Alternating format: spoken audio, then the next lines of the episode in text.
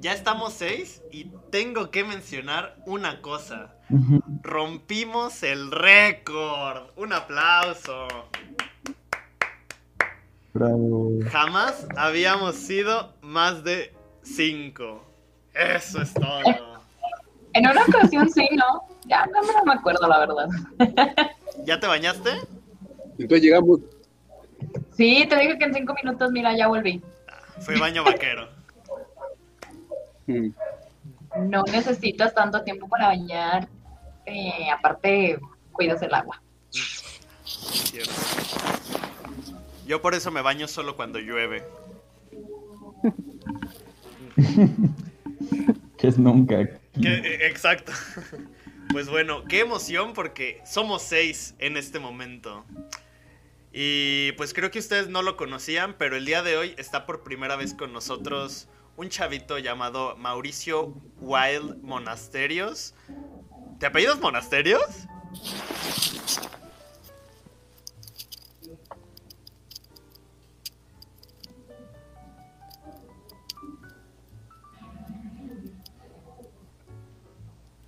Bueno, vamos a interpretar el silencio como un Mm. sí. Y pues ya. Ya, ya, ya me escuché. Perdón, tenía el micrófono apagado. Ah, ya, ya te escuchamos. Ah, ya, ya. Sí, sí son mis apellidos. Pues preséntate al grupo. Di cómo te llamas, cuántos años tienes y por qué te metiste a estudiar aquí. ¿Por qué Ah. escogiste la carrera? Ajá. ¿Cómo que estudiar? Mauricio, tengo, tengo 25 años y ¿cómo que estudiar por dos? Pues a fin de ¿Estás cuentas. cobrando por otro lado? ¿Estás cobrando, Yuri? Sí, sí, sí. Estoy monetizando los podcasts y con todo esto me estoy pagando un nuevo auto.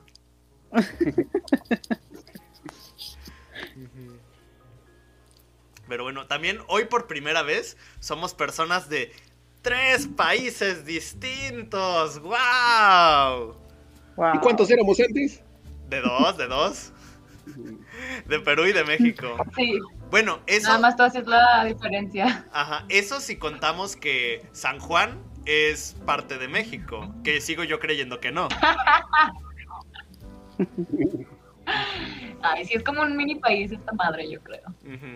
Porque Mauri nos acompaña desde Bolivia. No es cierto, Wow. Bueno, no, o sea, sí, pero no. Y te sorprendían sus apellidos, no mames. Bueno, o sea, soy boliviano, pero ya llevo 7 años viviendo en México. Nah, ya es más mexicano que boliviano. Entonces es de México. Sí, ya, ya lo adoptamos. Está bien, está bien. Pero bueno, entremos en materia. ¿Quién quiere empezar? ¿Qué? Porque, bueno, para empezar no está Claudia, que fue la que eligió la película. Pero, pues, ¿qué opinaron?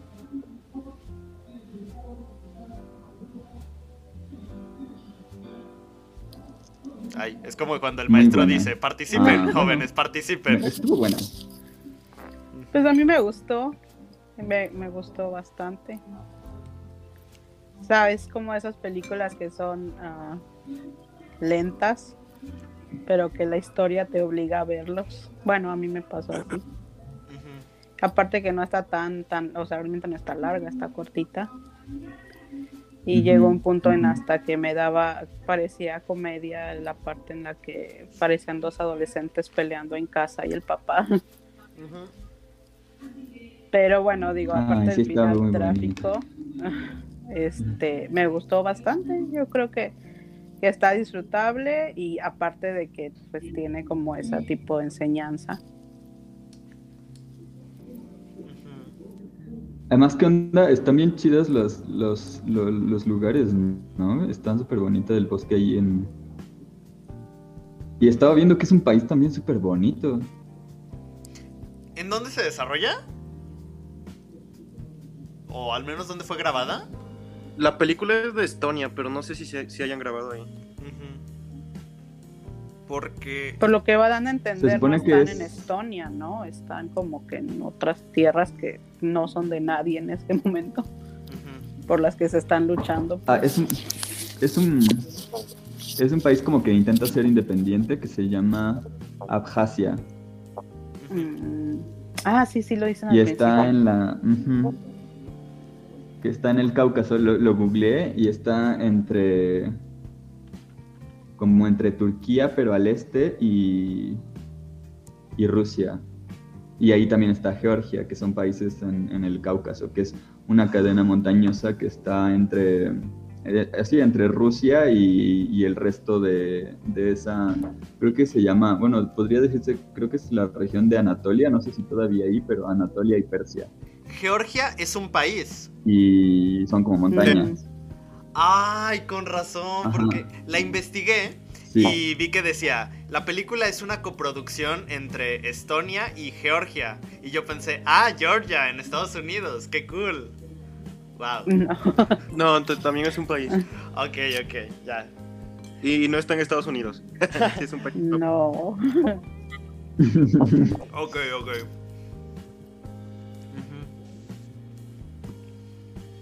Sí, y este es como directo, bajan las montañas y se y, y bajan hacia el ¿cómo se llama? hacia el mar Caspio, que es un lago salado muy, muy el lago más grande del mundo.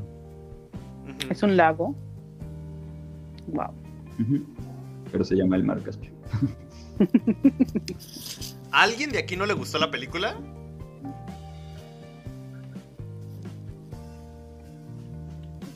Vaya. Pues es que no creo En que cuanto sea a una película técnica, no es no muy avanzada. O sea, sí, como dices tú, en cuanto a técnica, igual tampoco es una película con estos planos así que digas, oh, mira, mira el manejo de cámara, porque realmente sí es muy, muy simple en ese sentido. Pero... sencilla. Muy sencilla, exacto. Pero... Ay... Pero la, historia tiene fuerza. La, la historia, como lo cuentas, y lo que quiere dar, más o menos entender, me parece que es este bien fuerte, ¿ah? O sea, Ujú. Ay, creo que se te está duplicando el audio. No sé a quién, pero bueno, jaja. a ver, ¿se escucha, ahora? ¿Manda? ¿Me escucha bien, digo? Sí, ahora sí. Ahí ya. Así, ¿no? Este, lo que te decía era que me parece que la película sí este, Eh, manda sí, sí. una, un mensaje fuerte, o por lo menos trata de, de dar a entender algo, ¿no? Eso de lo que es este el absurdo de la guerra o esas confrontaciones, ¿no? Y a mí me parece que también eso de la humanidad, ¿no? De, de cómo se va perdiendo. Y también nos muestran a, ¿no? A, este, el, el personaje, digamos, ¿no? A Ivo, nos muestra como que es este, o nos quieren dar a entender que él es lo que es este, la solidaridad, ¿no? El respeto, y él lo que es la tolerancia, ¿no? Él, él nos refleja todo eso. eh. Y sin embargo, este, mientras va avanzando la película, vamos entendiendo de que en verdad este, hay cosas como que no tienen sentido, ¿no? O sea, por ejemplo, cuando le dice, este, ¿quién te da derecho a que, a que, o quién les dio el derecho a que maten, ¿no? O sea, y ellos dicen por la guerra, ¿no? Como si eso fuese eh, lo que da libertad a hacer lo que se le, se le plazca. Y me parece que eh, yo aprecio la película, como tú dices, este, no tanto por las cámaras o, digamos, las tomas o, o en sí ni, ni siquiera de repente la música, pero sí por la narración, ¿no? Y, y lo, y la fuerza del mensaje hasta el final, ¿no? Y por eso me parece que es interesante y a mí sí me gustó. ¿ah? Y yo no sabía esa película que estaba nominada a los Oscars hace como siete años. Pero sí, este, sí, sí, sí, sí, sí me pareció buena la película. Sí, de hecho, yo, yo la primera vez que la vi fue cuando estaba nominada al Oscar, No, yo que creo que fue el año que ganó Aida, Sí, ganó pero Aida. yo quería que ganara esta. Sí, De, de hecho, a mí sí me 2013 gustó mucho fue, esta película. Más o No, menos. creo que fue. Creo que fue el mismo año que estaba Birdman. Creo que salió el 2013, pero el Oscar fue el 2014, me parece. Ah, ok. No más, el 2015, porque yo estaba en México. Ah, ok. Ujú. Ok, bueno, a mí, o sea, yo considero que la película definitivamente sí es buena, pero a mí no me gustó tanto. Pero no respondiste cuando hiciste la pregunta. ¿Mande? No te autorrespondiste. No te autorrespondiste. Es que quería ver quién más me podía apoyar, quién más podía decir, no, a mí tampoco me gustó. Pero ya vi que soy Fue solo. una, contra- una pregunta, digamos, buscando apoyo más que... Que me dijera una buena razón. Ajá. Es que, o sea, a mí sí me gustó, pero... Ah, espera, déjame le contesto a Claudia y le digo que sí estamos aquí. Eh, Oh, Dios mío, vamos a hacer siete. Wow. Tal vez a Claudia tampoco le Oh gustó. my god. Uf. Pero Esperanza. ella fue la Claro, que recomendó la película, ¿no? ¿Verdad que Ah, vale, verga. Sí, la recomendó Claudia. No ¿verdad que, la, ¿Verdad que la detestan todos? No, es que, o sea, yo sé que es buena, es buena película, pero a mí no me gustó Mm. porque creo que es una fórmula que he visto ya muchas veces y siento que esta no me ofreció algo tan distinto a lo que ya he visto. O sea, Eh, mm, ¿Qué otras veces viste esa fórmula? Ah, las veces en las que los tengo más marcado es en un cortometraje francés que me tocó juzgar en el Festival de Cine de León, que era justamente sobre un anciano que le contaba a su hijo acerca de... a su nieto creo, acerca de cómo él se quedó pues ah, entre... O sea, en- ah, es que cómo le explico. De cuando él era joven y estaba en la, en la Primera Guerra Mundial, él se quedó pi- pisando una mina junto con un soldado del ejército opuesto. Y de cómo prácticamente se formó la relación entre ambos sin matarse y esas cosas. Y yo la sentí un poco así respecto a la forma en la que los personajes se iban llevando. Y también la sentí... Mm, o la tumba de las luciérnagas. Ándale, más o menos también O como esa. incluso, incluso el viento se levanta también. La del viento se levanta es la del tipo que construía aviones, ¿no? Sí. Ujú. Ok. Bueno, Esa no la he visto. primero que nada, se nos acaba de unir Claudia. Hola, Claudia. Hola. Hola, hola, ¿cómo están? Es la primera vez que me uno a, a sus conversaciones, estoy muy contenta, ¿eh? Ay, Saludos a todos. Muchas gracias, muchas gracias. Saludos. Saludos. Ahora que nos explique por qué nos puso a llorar, o por lo menos a mí, por qué me hizo llorar. Sí, sí, por Yo, yo, una explicación, por favor. No, no. Me encanta esa película, la he visto como dos o tres veces porque soy, soy masoquista. No, no se crean. La vi una soy de Ciudad Juárez. Entonces la vi, la vi una vez que la trajo la Cineteca. Hay Cineteca itinerante. Mm. Entonces la trajo la Cineteca y me encantó este por toda la, la serie de, de emociones por las que pasa uno por la película, ¿no? Tipo La vida es bella, así de, de que te enojas, te, te solidarizas, te da tristeza, te da alegría. Y el mensaje que tiene de hermandad, pues me, me encantó. Por eso, por eso la elegí para compartirla con ustedes, porque mucha gente no la conoce y está muy padre. Sí. Sí, de hecho todos estábamos de acuerdo en que es muy buena, excepto Alan. No, no es cierto. ¿Por qué, Alan? No, ¿Por no, qué? no. ¿Por qué? Dije que es buena, pero dije que no me gustó tanto. Y ya, eh, primera impresión y ya quedé mal. No, No, yo estoy pues de se acuerdo vale con lo que estabas ¿no? diciendo. Por ejemplo, no sé si han tenido oportunidad de ver una película llamada Ciudad de Dios. O Ah, sí. algo así. Sí, la de Brasil, ¿no? Ajá. Ciudad de Dios. Sí, sí, sí, es muy buena también. Ajá, o sea, yo la sentí muy parecida en cuanto a la temática. Creo que lo que más me gustó en esta es la forma en la que aborda los la relación de los protagonistas por medio de esta relación que en cierto punto se ve como medio parental. Ujú. Y me gusta que aborda, que le agrega un poco de humor a pues a, lo- a las conversaciones, a los diálogos. Ajá, porque uno pensaría que una película así se puede puede ser un poco pesada en cuanto a todo el drama, pero pues sigue sigue aligeron- aligerándola un poco. Sí, coincido contigo, el tema es bastante pesado, pero la película no se siente tanto. La película se pasa en un, en un ratito, cuando uno menos piensa ya, ya estamos casi al final. Sí, coincido contigo en eso. El tiempo de la película ayuda también, no es que sea, en- no llega ni a dos horas. Sí, mucho pues- menos. Sí, Hora y 22 minutos, creo. Sí, Yo estoy de acuerdo en que como que la- el elemento central es la temática.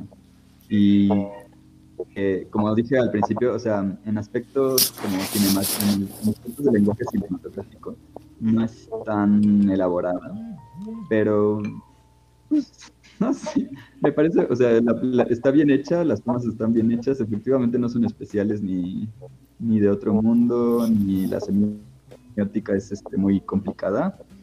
Bueno, no sé qué significan las mandarinas. Pero bueno, son muchas, este, o sea, son muchos, se- son muchos puntos muy literales sobre los contras de una guerra y lo ridículo de una guerra, ¿no? Que están, o sea, están ahí tres naciones eh, peleándose por un pedazo de tierra. Y, y, no sé, el, muche- el muchacho que saca el argumento de la, de la historia y luego el otro que saca el argumento de no, pues es que esta es tierra de la gente que vive aquí. Y, y está el, ex- el extranjero ahí como en medio pensando qué tontería, ¿no? Pero... Pero, o sea, me parece bien la... Me parece bien... pues, no sé, o sea, sí está sencilla, pero está bien. O sea, entiendo a lo que te refieres y creo que estoy de acuerdo, pero aún así me gustó. Pues, de hecho, ahorita que mencionaste eso, me recuerda a eso. Eso que dijo este Mohamed Ali, antes de ser Mohamed Ali, cuando era Cassius Clay, que pues le preguntaron acerca de la guerra y él justamente se, en- se hizo enemigo de la gente porque él dijo, yo no voy a pelear en una guerra que no es mía. La guerra es de los políticos que se pelean con los otros países, no de él. Y creo que justamente, pues, la película habla un poco de esto también. También a mí me gustó, bueno, se me hace un poco impactante que no es, o sea, no, no es vieja la película nada, pero habla sobre prejuicios, ¿no? Prejuicios que tenemos ante otras este, naciones o ante, ante otras culturas y que sigue como súper presente realmente. Este. Hay muchas personas que sin saber, sin conocer, sin tener como que la más mínima información de algo, ya los odia o está juzgando. Entonces, creo que si, si tomas como que esa, esa parte del mensaje también este. Está bastante fuerte, bastante poderosa. Como cuando Nika se esconde el... No sé si es como una, una cruz o un este escapulario, no sé, pero que tiene un collar y se lo esconde cuando ve que el otro está rezando. Bueno, que el otro acababa de rezar Sí, que dice de las religiones. este, árabes, ujú, musulmanes, sí. Ajá, que sí, se respetan. Sí, o sea, Entonces principalmente también ahí las no entiendes religiones. como, ¿por qué se están peleando? Aunque las mandarinas, las mandarinas supuestamente son como la pertenencia a la tierra y nuestro trabajo, el trabajo y el tiempo que pasamos para, para Sí, sí. poder cosechar. Esa es la, la metáfora que maneja. Más bien la tierra, lo, lo territorial, o sobre todo nuestra cultura, la mexicana, que nuestra casa, nuestro lugar, que no tiene, por ejemplo, en Estados Unidos. Y me gustó la frase cuando le, le pregunta de, por qué las, las mandarinas. O sea, que por qué quiere venderlas, pues. Y él contesta que no es tanto por el dinero, sino porque era una muy buena cosecha y que pues nadie la iba a disfrutar. Esa parte yo dije como que hay, o sea, ¿cómo se llamaba? Margus, ¿verdad? El, el de las mandarinas. No, o sea, yo de verdad cuando, cuando lo asesinaron yo estaba de no, por favor, levántate. me gustó un montón porque yo amé ese personaje, me- se me hizo muy carismático, se me hizo muy curioso de que, no sé, como que esto del arraigo a su tierra y de decir, hoy tengo mis mandarinas y las voy a vender y no por el dinero, sino para que las disfrute la gente. Eso se me hizo súper bonito. Y Creo que a mí me gustó mucho. ¿no? Sí, O sea, ¿Cómo contagia el amor que tiene por eso y las personas Sí. terminan como queriéndolo ayudar. Esto también está padre. Sí, porque hasta el final se ofrecieron ellos dos ah, y ayuda tenía de Eh, sobra. lo de las. Lo del- es, es curioso que. A lo mejor este es el, el punto de las mandarinas. Se están peleando por la tierra. Mientras la tierra está ofreciendo mandarinas y nadie las está aprovechando en realidad. O sea, en realidad, ¿por qué se están peleando si nadie está aprovechando la tierra? O sea, es como si se pelearan por la ideol... Bueno, más bien, por lo que representa la Tierra sin que les importe la tierra en sí. Exacto, que es, que es parte de la discusión que tienen, ¿no? O sea, ¿por qué se están peleando? No, pues es que por la tierra, pero ¿cómo que por la tierra? O sea, Pero es que creo que, o sea, finalmente como que esas son razones de guerra, ¿no? O sea, más tierra, más poder. Entonces, pero muchas veces... efectivamente creo que en el trasfondo sí son las, lo que dices, ¿no? Las, los las estereotipos o los prejuicios, porque eso es lo que demuestra, o sea, el hecho de que nadie esté aprovechando la tierra, aunque supuestamente se están peleando, peleando por eso, sí es como que en el trasfondo son ideologías y no tanto algo, una, una, una justificación realmente práctica, ¿no?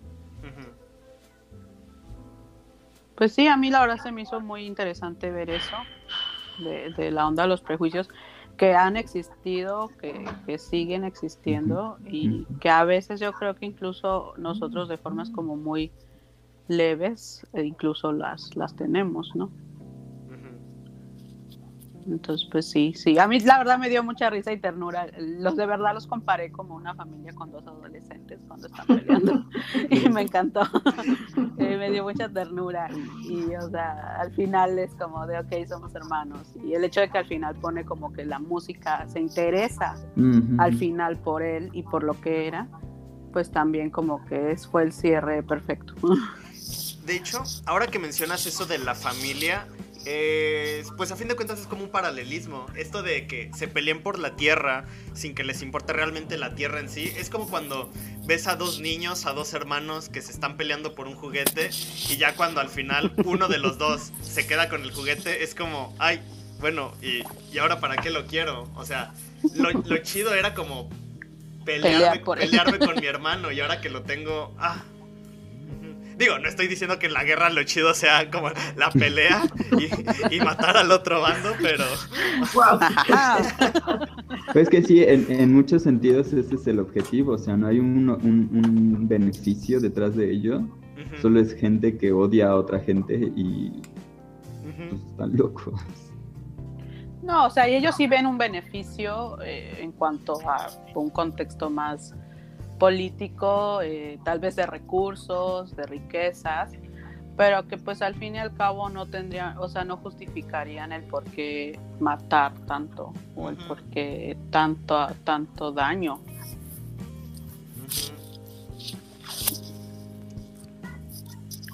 Pues es que, ¿Crees que ahí los que están peleando son... Bueno, es que sí, quizás habría que entender más bien el contexto de la guerra. Pero bueno, por lo menos los chechenos no tienen nada que ver ahí. O sea, los chechenos, que es el este El- Ahmed, Ajá. Pues ellos, ellos tienen su país en Rusia.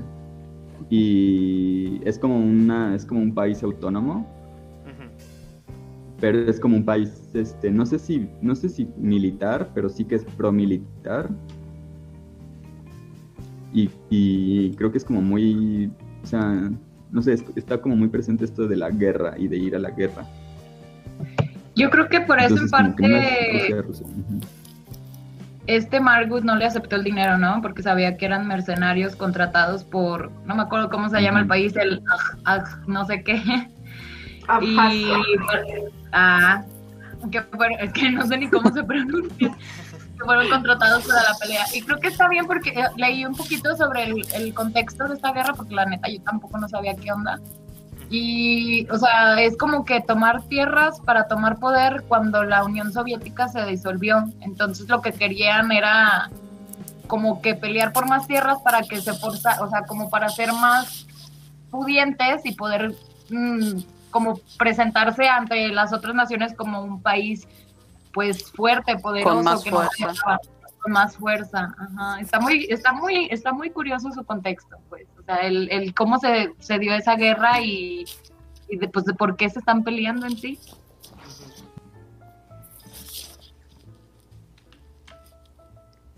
Creo que al menos yo jamás, o sea, no estaba al tanto de la situación de esos países ni de la guerra hasta que vi la película.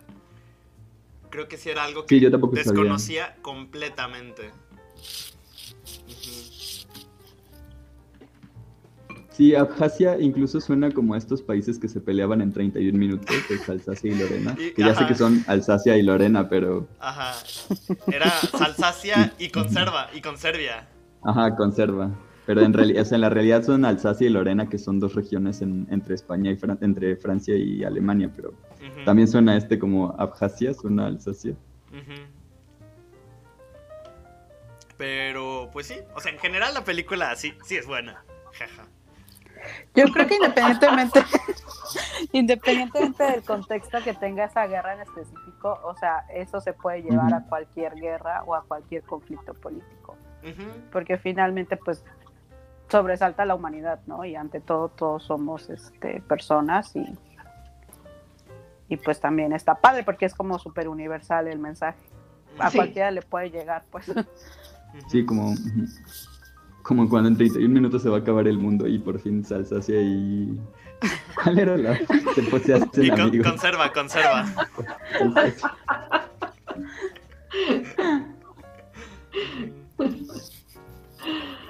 Pero sí, estuvo buena. Sí. Y bueno, a mí me parece un tanto como un, un tema delicado porque cuando empiezan a discutir en la casa que el checheno le dice que no, o sea, que en cualquier momento lo va a, a matar, que porque él mató a sus hermanos, o, bueno, que mató a su compañero, pues. Y cuando le pregunta a... ¿Cómo se llamaba? Ay, es que se me olvidaron los nombres, no me acuerdo de Marvel ni de Albo. Ajá. Es que Marcos se roba la Nika, película. Nika, Nika Nika Ah- y- Ahmed, Ahmed. Nika Ahmed, Ahmed, ¿verdad? Ah, ah, Ivo. Ahmed. Ivo Ahmed, y Ivo Margus. y, y Mar, Margus, ajá. Pero cuando le pre- cuando le, le pregunta que si los que acaban, los georgianos que fallecieron eran sus amigos, y le dice él como que no, pues nada más, o sea, los acabo de conocer y así. Y luego él le dice que, que hay, hay Braj, no me acuerdo cómo se llamaba tampoco el otro, pero el que era checheno también, este, le dice que habían crecido juntos, que eran hermanos, eran como hermanos y así. Y yo siento que por eso él tenía el deseo de asesinarlo, pero respetó su palabra que le había hecho a Ivo para no hacerlo al, al menos dentro de su casa. Y cómo después con la comprensión o como la, la humanidad que tenía Ivo de, de ponerlos en una mesa, de convivir aunque no quisieran, de que intercambiaran palabras y cultura tal cual, hizo que a fin de cuentas los dos se, se estimaran.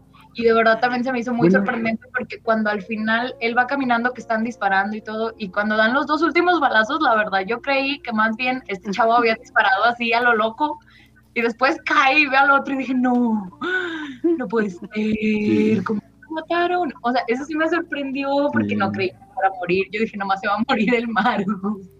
Ay, no. Pero me gustó esta pauta, pues, de que, Es que- el hijo, o sea, él tuvo a su hijo, él empezó, él, él fue a la guerra y de todas maneras él lo ve como una cosa innecesaria y él quiere como dejar un poquito de él y de lo que él piensa con, con los soldados que acaba de rescatar y de salvar y que realmente lo salvó de dos maneras.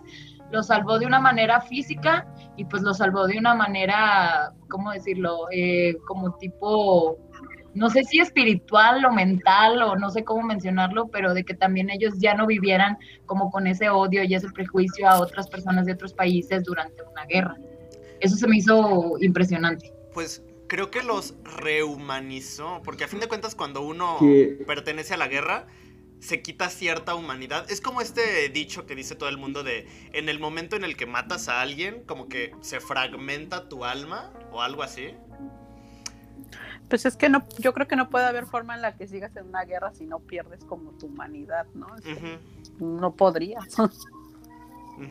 Y todas esas dudas, Exacto, este, pero es que no se trata de perder Último, tú ¿no? tu propia humanidad, sino de quitarle la, la humanidad al enemigo. O sea, lo que, lo que hacen es decirle, es que ya, estoy, ya, estoy, ya estoy encontrando la complejidad semiótica de la película. O sea, la, la casa es un microcosmos de la guerra, de la situación de guerra. La casa.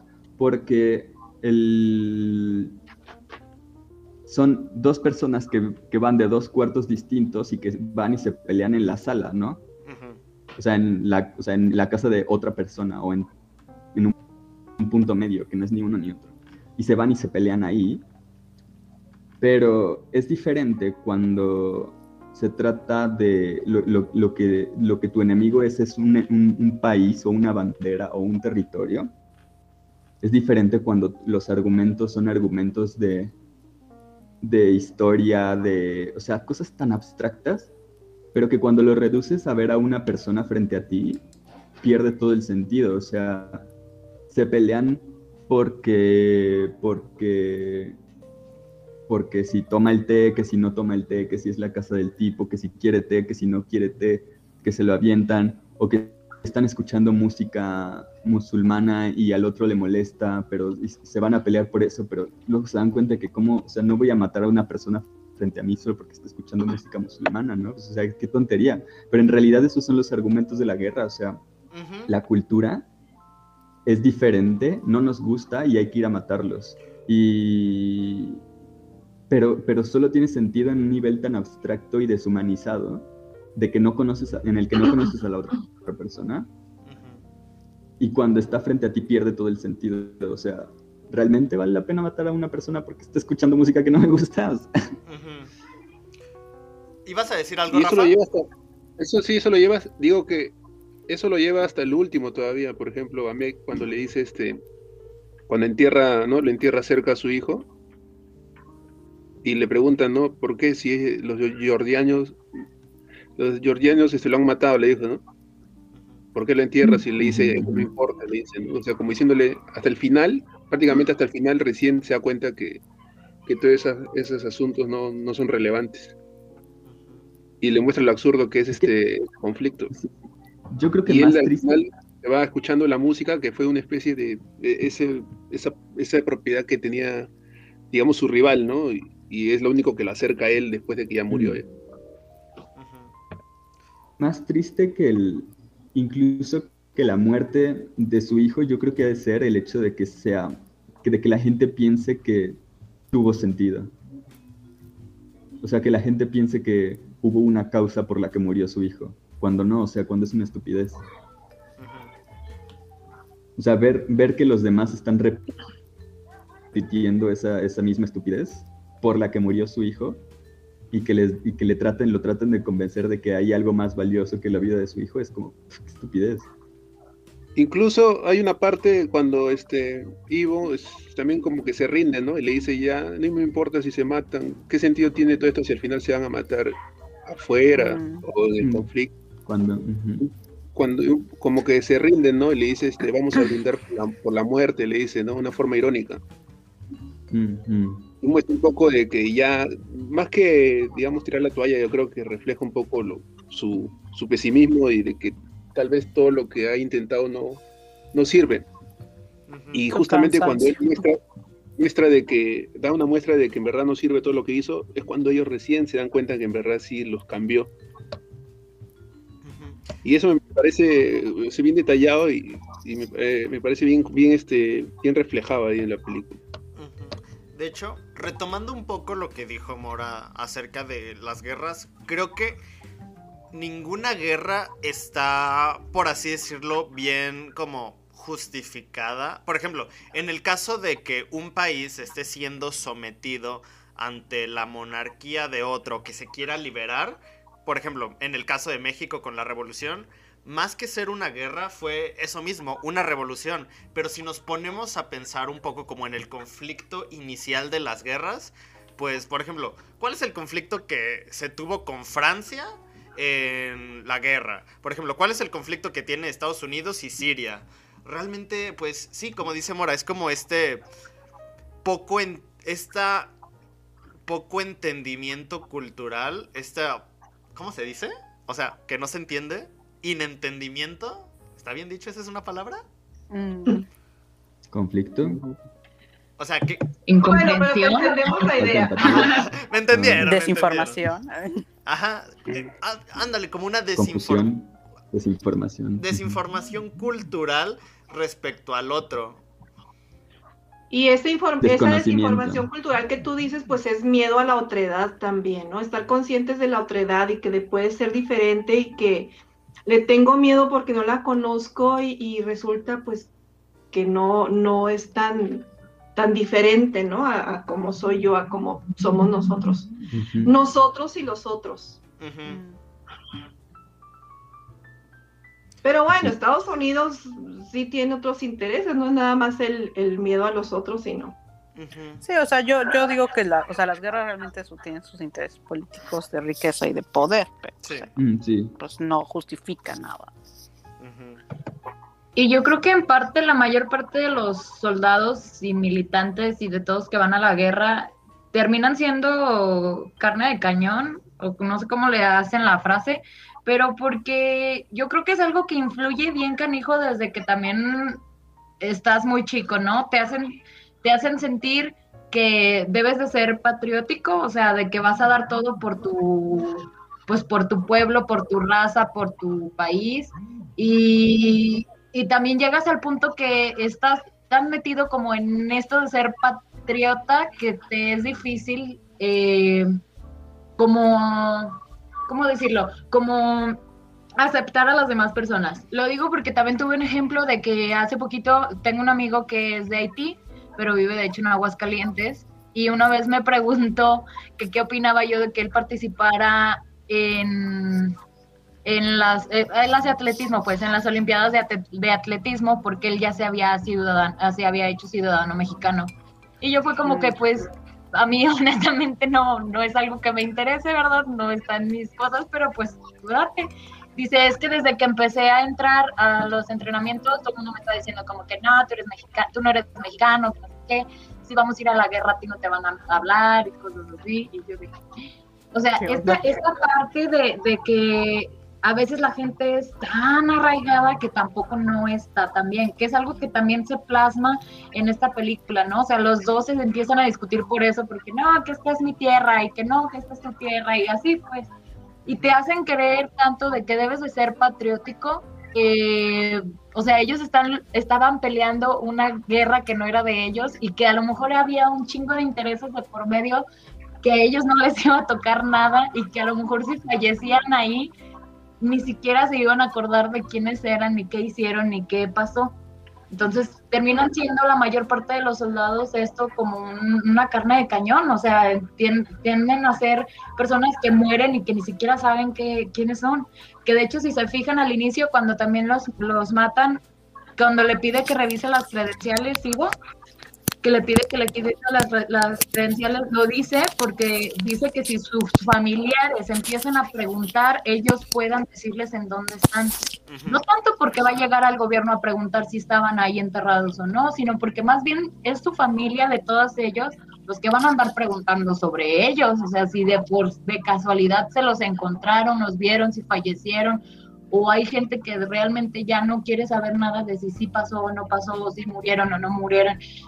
Entonces sí se me hace muy triste porque a veces también este arraigo tan fuerte a tu patria que, que esté sobre, o sea, que esté sobre ti primero tu patria también no está tan bien en ciertos aspectos. No sé qué opinen de eso. Ay, yo quiero decir algo que era justamente lo que estaba platicando anoche con mi mamá. Porque estábamos hablando de esto del 8 de marzo y las manifestaciones. Y yo le dije, es que a fin de cuentas todo es parte de una evolución. Y le dije, por ejemplo, mira Estados Unidos. Ah, en los años 20, 30, 40, cuando estuvieron las guerras, pues los, los padres se iban a pelear en las guerras, muchas veces no regresaban y era la mamá la que se quedaba cuidando a los hijos y al mismo tiempo trabajando. Y entonces estos niños crecieron pues con cierta poca empatía porque prácticamente se criaron solos, porque sus madres trabajaban, no tenían padres y así. Entonces crecieron con esa falta de empatía. Y llegamos a los años 80 donde pues si vemos que todos estos niños crecieron con falta de empatía pues al momento de formar sus familias igual podrían tener una poca empatía con los hijos. Es entonces cuando llegamos a los años 80 y 90 donde está esta época de rebeldía por parte de los hijos de ok si mis padres no tenían empatía por mí cuando yo era pequeño yo por qué la tendría bla bla bla bla bla. Y entonces comienza a, existir esta carencia de identidad. Y por esto mismo, ya por ahí de, del año 2000, es cuando el gobierno ah, no quiero meterme en teorías de conspiración, pero pues se aprovecha de esta carencia de identidad por parte de la gente y dicen, bueno, pues si no te sientes cómodo, no sientes que perteneces a ningún lugar, pues únete al ejército. Tenemos esta guerra contra Vietnam, tenemos esta guerra contra tal país, y es ahí cuando se aprovechan de esto para que la gente tenga este sentido patriótico de, ok, pues tal vez no estoy bien con mi familia, pero pues voy a pertenecer al ejército. Sí, que te da un grupo y una tribu y una razón de ser. Ujú. Pero Una identidad. es, eh, pero es, es como no, o sea, no, número uno, eso no, no, no necesariamente tendría que ser ir a matar a alguien. Pero hablando de lo que, es que me- me- con lo que decía Jesse, Jesse me acordé de un, no me acordé completamente, pero hay un dicho, ¿no? Que va como que las guerras son miles de jóvenes matándose porque unos cuantos ancianos no se mataron. Ajá, algo así, sí. Algo así va, ¿no? Creí que ibas a O sea, decir, como de- la en venganza realidad- nunca es buena, mata el alma y la envenena. No, pero que la idea es como esto de que También en realidad queda, las guerras son mandar a niños por causas que no son las suyas, sino las de intereses de unas personas, unas pocas De personas. unos cuantos, que son las únicas de que una, de realmente se una élite benefician. nada de un puño. Ajá. Es como, por ejemplo, o sea, ya trasladándolo otra vez a la familia, como cuando, no sé si les ha pasado, al menos en mi familia sí pasó, pasó en algunas ocasiones, que tu mamá se pelea con tu tía y luego te dice, no, ya no vayas a ver a tus primos. Y tú dices, como, ¿por qué? La que se peleó fui- eres tú. Ajá. Sí, Y ya hasta que tu mamá no se contentaba con tu tía, ya no podías ver a tus primos. Pero es que eso es lo peligroso, o sea, ese sentimiento de, ese sentido de, o sea, porque una cosa es que la gente se puede pelear, ¿no? Eso no tiene nada de malo, o sea, bueno, sí tiene, sí es feo, pero es natural, ¿no? Que la gente se pelee y haya conflictos, eso es normal. Pero lo que no es normal es que te quieran hacer pensar que los conflictos de unos son tu conflicto. O sea, que, que tu identidad o tu, tu esencia depende de que, de, que, de que te lances a morir por otras personas. O sea, sí, sí, sí, que haya un castigo y una. Una. Una. segregación o marginación de las personas que no. que no se quieren entregar completamente a esta idea abstracta de patria o nación. Pues es que... mm, O sea, sí entiendo que hay un, un sentido de comunidad, responsabilidad y tal, pero no puedes obligar a la gente y mucho menos a matarse. Es que también, por ejemplo, cuando tú te peleas con alguien, hasta cierto punto te pones en un estado vulnerable y quieres que la gente se ponga de tu lado y quieres convencer a la Mm. gente de que, pues, Tú estás bien. de que tú estás bien, exacto. Yo Ay, creo que, bueno, en el caso de los países entra mucho, este, o sea, no está bien definitivamente como mencionan, pero este, pues es finalmente, como acaban de decir, para sus intereses. Entonces entra una manipulación súper cañona, eh, e incluso desde que son chicos, ¿no? O sea, es una manipulación muy, muy intensa que tú realmente no tienes nada que ver en eso, pero pues terminas como muriendo. Bueno, esas personas terminan muriendo por una causa que, que tal vez ni entendías, ni pertenecías, ni nada. De hecho, iba a decir que me pasó justamente hace rato con Mauri, que le dije, no, es que me peleé con una chava de la escuela, mira, mira, dime que estoy bien. Sí, de- estaba pensando lo mismo. Justo, justo hoy nos pasó.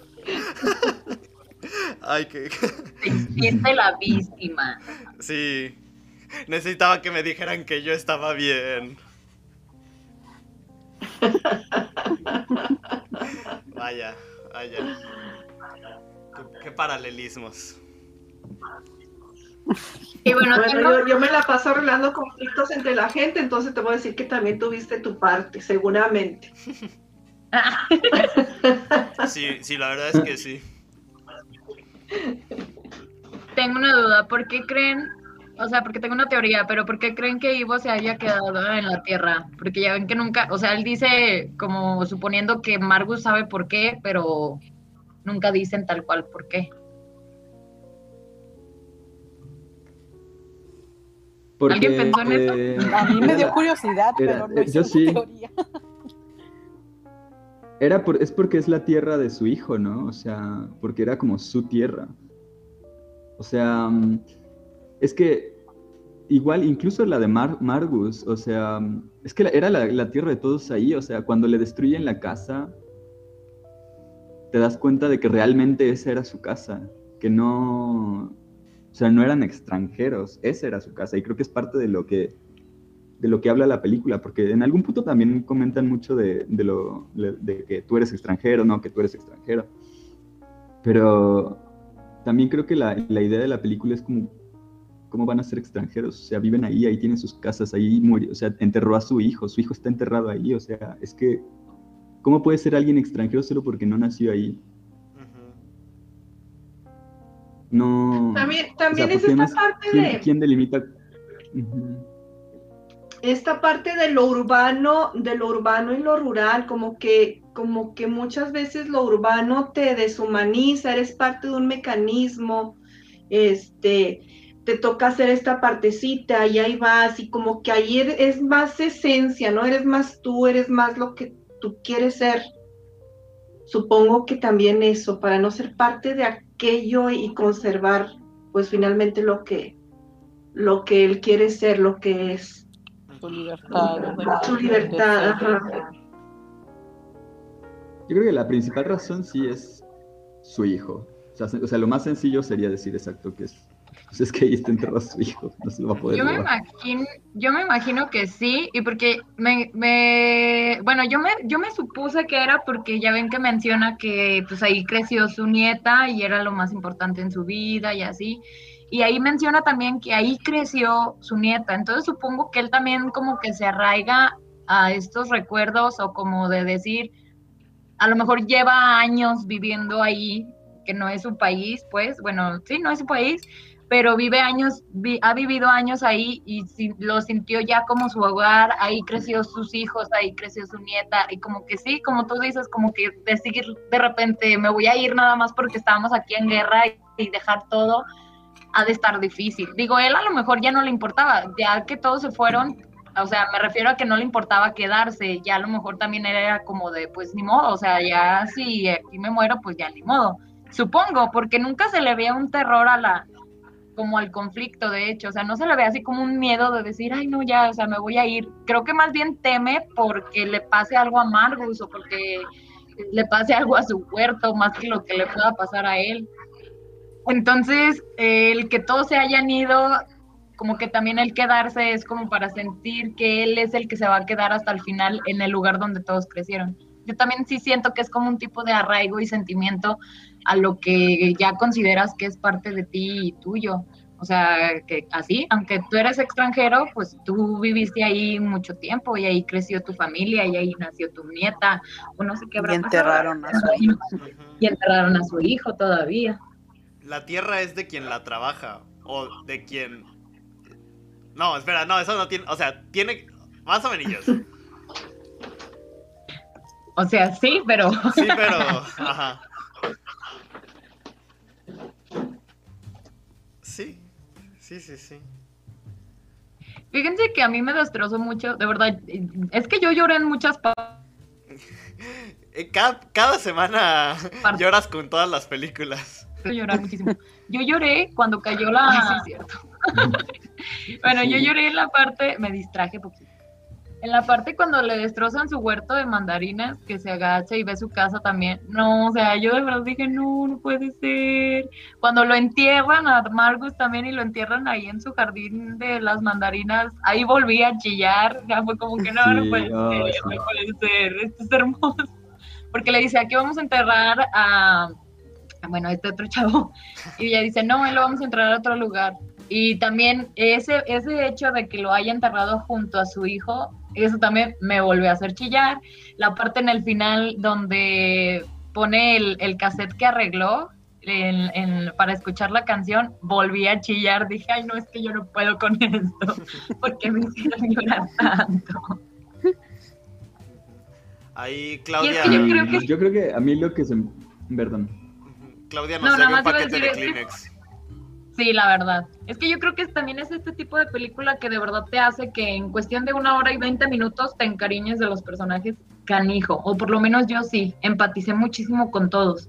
O sea, de repente no entendía por qué eran, o sea, yo decía como de que, por qué son tan violentos, pero después también conoces ciertas cosas y como que dices, ay no, y que al final terminaran siendo, como ustedes dicen, como un tipo de familia, a mí me hizo empatizar muchísimo que me dolió, me dolió mucho todo, me dolió que fallecieran, me dolió que le, quemaran su huerto, me dolió que muriera su hijo de, de, Aibo también, no sé, o sea, de verdad yo estuve sufriendo con ellos al parecer.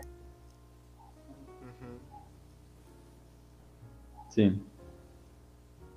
Ah, que a mí lo que más me, lo que me hizo más fuerte es que llegaran los, los soldados a matar a todo el mundo cuando, o sea, en el momento en que salió este tipo Ahmed y, y que ya se había disculpado con el otro que le había dicho perdón, incluso tus amigos, digo, no, le- no dijo así, pero se refería, ¿no? Incluso a que a sus amigos, aunque no los conociera mucho, pues eran buenas personas. Y, y todavía luego le dice Ivo, ¿cómo era? I- Ivo a, a Magus que, que no manche, que le pide, le pide disculpas porque se pasó de lanza cuando le dijo que era un mercenario, un mercenario y no podía aceptarle su dinero. Su dinerito.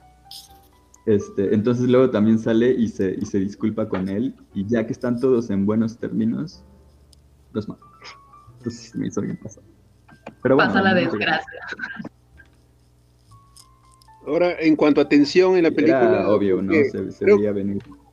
Creo que la película hay solo una parte que es de tensión, ¿no? Cuando llegan y, y le dicen, tú no vas a decir nada porque Mm. para que no lo descubran.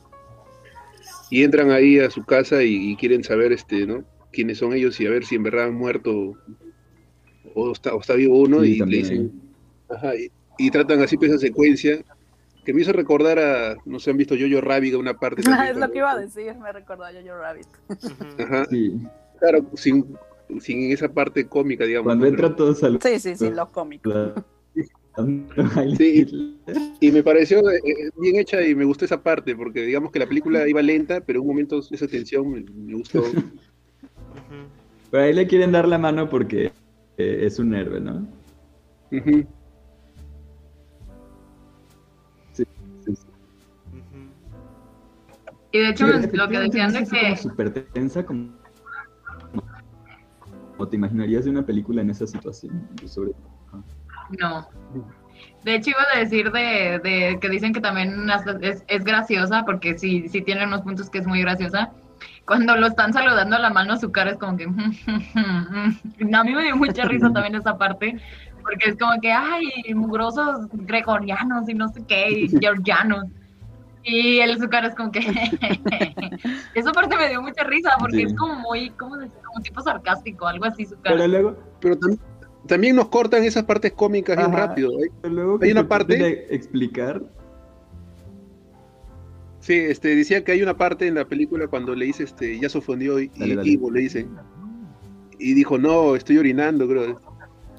Mm. Y ahí nomás Ay, el-. Mm, mm, y ahí, sí, y ahí sí. nomás nos corta Yo, a mí- el atentado o, o el, la explosión, ahí nomás es, prácticamente no hay este, prácticamente no hay este ni segundo para reírse. Te ríes y Mm, sí.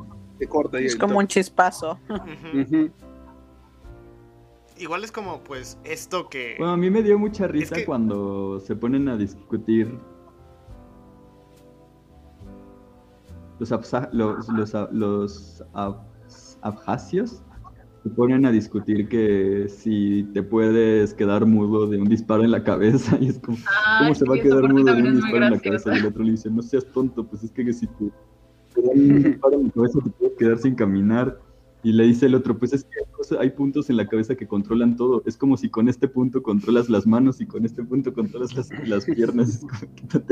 Creo que ya hasta el, hasta el mismo georgiano se ríe, ¿no? O algo así. Es que él, Sí, él lo molestaba con que no sabía para- leer. Está muy cómico. él, él lo paraba molestando al otro con que tú no has leído nada y entonces el Ajá. otro se da cuenta que en verdad sus amigos o sus o que son igual que él, en verdad tenía razón, digamos, hasta cierto punto, ¿no? Que desconocían cosas. Por eso que su risa de- del otro también es así cómplice, ¿no? Sí, sí, sí. Está buena, está buena. Está Es donde está su risa sarcástica. Ay, no, sí, es muy gracioso.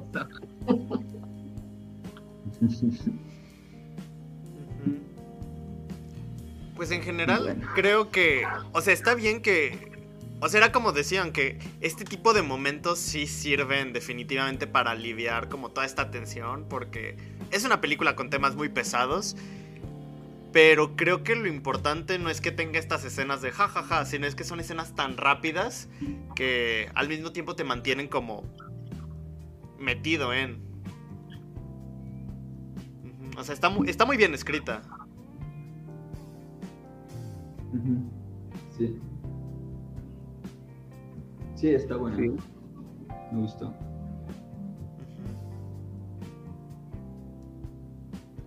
Pues yo creo que ya últimos comentarios, ¿no? Si alguien tiene. Ah, pues definitivamente me, me hicieron apreciarla más. Sí, a mí. Sí, la verdad es que yo valoro mucho estas reuniones porque no me ha fallado nunca. Cada vez que, que platicamos, yo siento que aprendo mucho más. O sea, valoro mucho más las, las películas que, que vemos.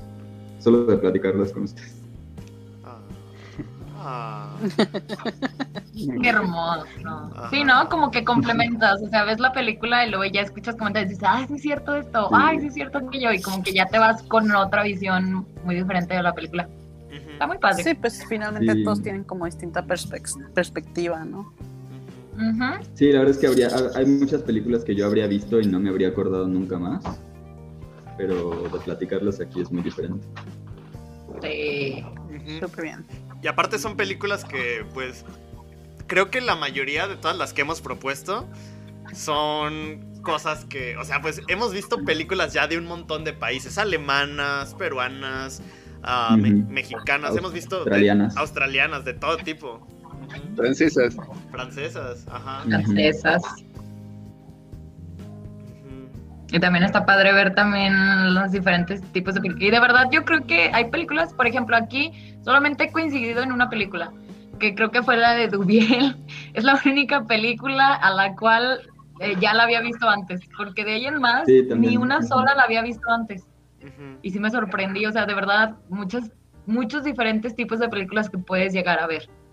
Y que a lo mejor si no me las, o sea, si no las ponen aquí, de verdad ni siquiera sabría que existían. Yo tampoco no sabía que existía esta película y la verdad a mí me gustó muchísimo a pesar de que me hizo llorar a mares.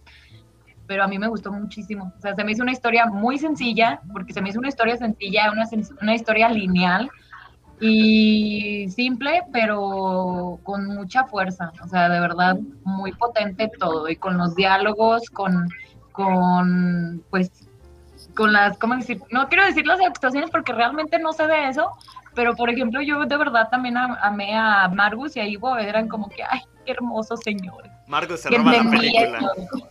Sí, Margus se roba la película, la verdad. De hecho, pues también creo que puedes conocer un poco de la persona con base a la película que, que elige. Creo que aunque no nos Sí. conozcamos podemos decir, ay, mira, pues eligió tal película. Ah. Por Lo ejemplo, sí, psicoanalizamos. Claudia eligió esta película. Ah, seguro le gustan las mandarinas. Sí, ajá. Seguro le gusta la guerra, la muerte.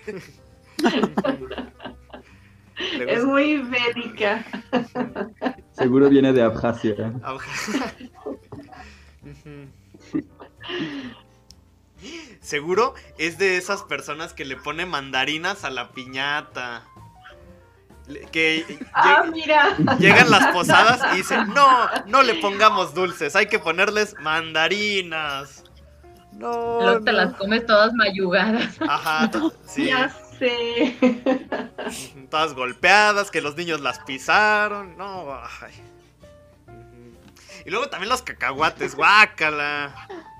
También todos rotos y que cuando los echas en tu bolsita ya se hicieron todos polvo y si te los echabas en el pantalón, tu mamá te decía, Alan ya se está proyectando con algo que Sí. Traumas de, ay, es que las posadas, las posadas. Y todo comenzó porque a Claudia le gustan las mandarinas. A- algo que no mencionamos, a mí me gusta mucho la banda sonora de la película. Es como muy tranquila. Y a mí también. Sí, sí, sí. A mí me encantan los instrumentos auto- autóctonos. Es como si, si usan un instrumento. Bueno, no sé si es qué tan raro sea, pero creo que sí es un poco inusual por el sonido que hace. Creo que sí es de por ahí, yo creo. ¿Cómo que autóctonos? Pero a mí me encanta.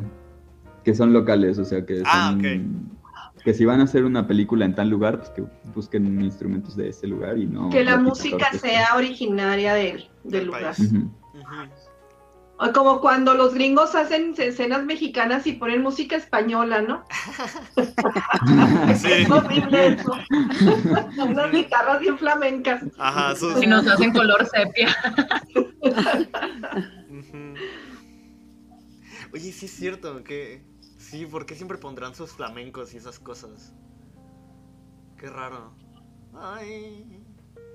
Ay, Y cuando Es es, que para- Sudamérica se para pone música ellos- mexicana. Es que yo los tengo, aquí- yo los tengo aquí a dos pasos, entonces conozco más o menos. Para ellos, del Sí, río. Bravo hacia el sur, todo es México.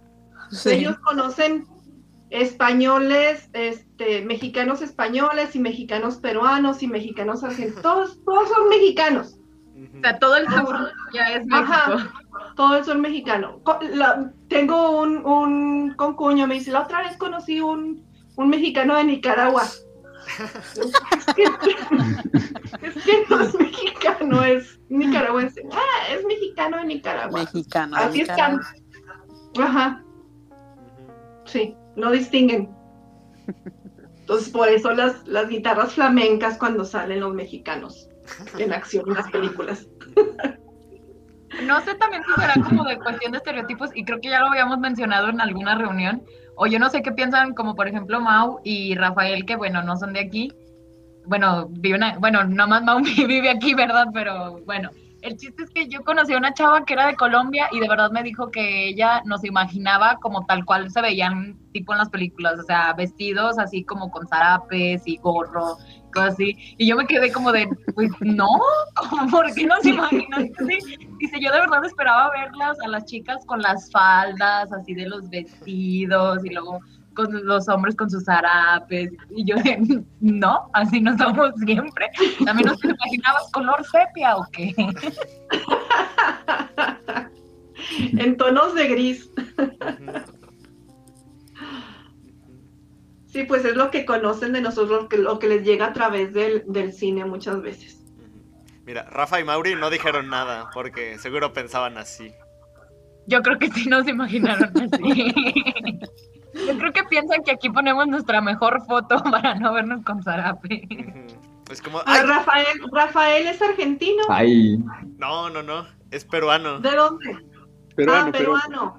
pero eso peruano. pasa siempre. ¿ah? Eh, eh, los estadounidenses siempre piensan que toda Sudamérica son mexicanos y Ajá. que los americanos solamente son ellos. Mm. Ajá. Sí, ellos son América. No hay más. Ellos son americanos ¿ah? y sudamericanos todos somos México.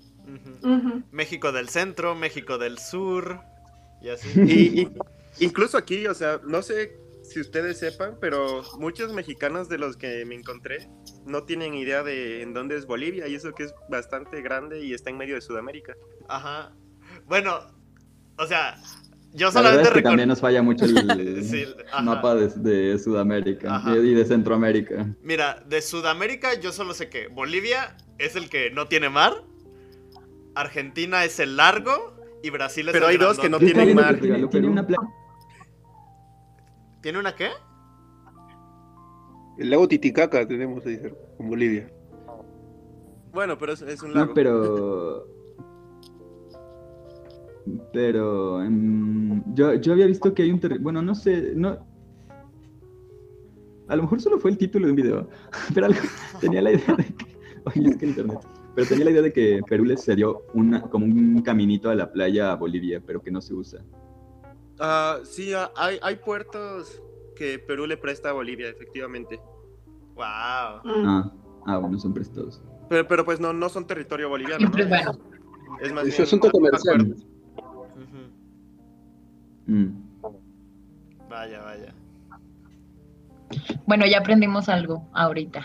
Sí, Lo... Pero bueno, también he visto vide- videos de chilenos que confunden Ecuador, Venezuela y Colombia. Ay, pues yo sí podría llegar a confundirlos un poquito, la verdad. O sea, más o menos ubico dónde están todos, pero a veces me confundo por... O sea, si me Pues sí, pones nada más así el, el, ¿cómo decir? Como el mapita sin el nombre, la verdad no sé decirte por la figurita que... Un día que vengamos, país puede ser. un día hay que hacer aquí un quiz de, geografía. De verdad. Así que- o sea que cuando México venía a jugar la Copa América se confundían de equipos cuando jugaban. Pues ojalá, porque siempre pierden. De hecho, por ejemplo, también con incluso los estados de México, yo me sigo confundiendo. Por ejemplo, la semana pasada que estuvimos aquí a Claudia, Sí, no, sí, no, Claudia no, no, Claudia es la que está aquí hoy. No, ay, ¿cómo se llama la otra chava? Beca. No, no, no, no. ¿Dulce? Era una beca. Dulce, dulce, dulce. Dulce. Dulce, que ella es de Chihuahua. Yo todo el tiempo creí que Chihuahua era Chiapas. ahí me voy a enojar, ¿eh? Así estuvo muy, muy. Bueno, bueno, es este, que Alan no agarró un mapa en toda su vida. al. No, no, no. Ni siquiera de Aguascalientes, ni siquiera de mi ciudad. Yo me guío por las taquerías, por los lugares donde venden hamburguesas. Es como, ah, ¿dónde bueno, vives? también la verdad es que es una es muy grande. O sea, tanto México como América es muy es el grande. más grande. De hecho. ya me voy a retirar, chicos. Un placer escucharlos. Espero verlos el otro martes. Muy bien, Dubiel. Que estés muy Gracias. bien. Mucho gusto. Cuídense, un gusto. Bye. Bye. Gusto, prometo conectarme más seguido. Yo también me retiro, prometo conectarme más seguido. Este, tienen padre ambiente, la verdad. Y ya extrañaba este un grupito donde hablar de cine, entonces sí, sí, sí me gustó. Ya los voy a acompañar más seguido. Espera, Sí, Claudia, aunque sea tarde. Sí, dime. antes de que te vayas, ¿tú a qué te dedicas? Yo soy docente, soy comunicóloga y soy terapeuta familiar y de pareja. ¡Wow! Ándele. ¡Wow! Órale. Que Sí, a la orden, a la orden, a la orden. muchísimas Por gracias, eso te decía que me dedico a arreglar conflictos. Y sí, pues bueno, muchas gracias, Claudia. La neta me gustó mucho la película. Estuvo Qué muy padre. Sí, bonita. muchas está, tristona, este, sí echa uno una lagrimita, pero sí está entrañable, si te si sientes bonito en tu corazoncito ya. Sí, ya sí cuando- pega. Sí. Ya cuando la, cuando resumen la, la hermandad ahí está bonito. Está bonito el Sí. mensaje. Bueno, me Bueno. retiro. Mucho gusto. Igualmente. Bye, Clau. Bye. Muy bien. Adiós. Adiós.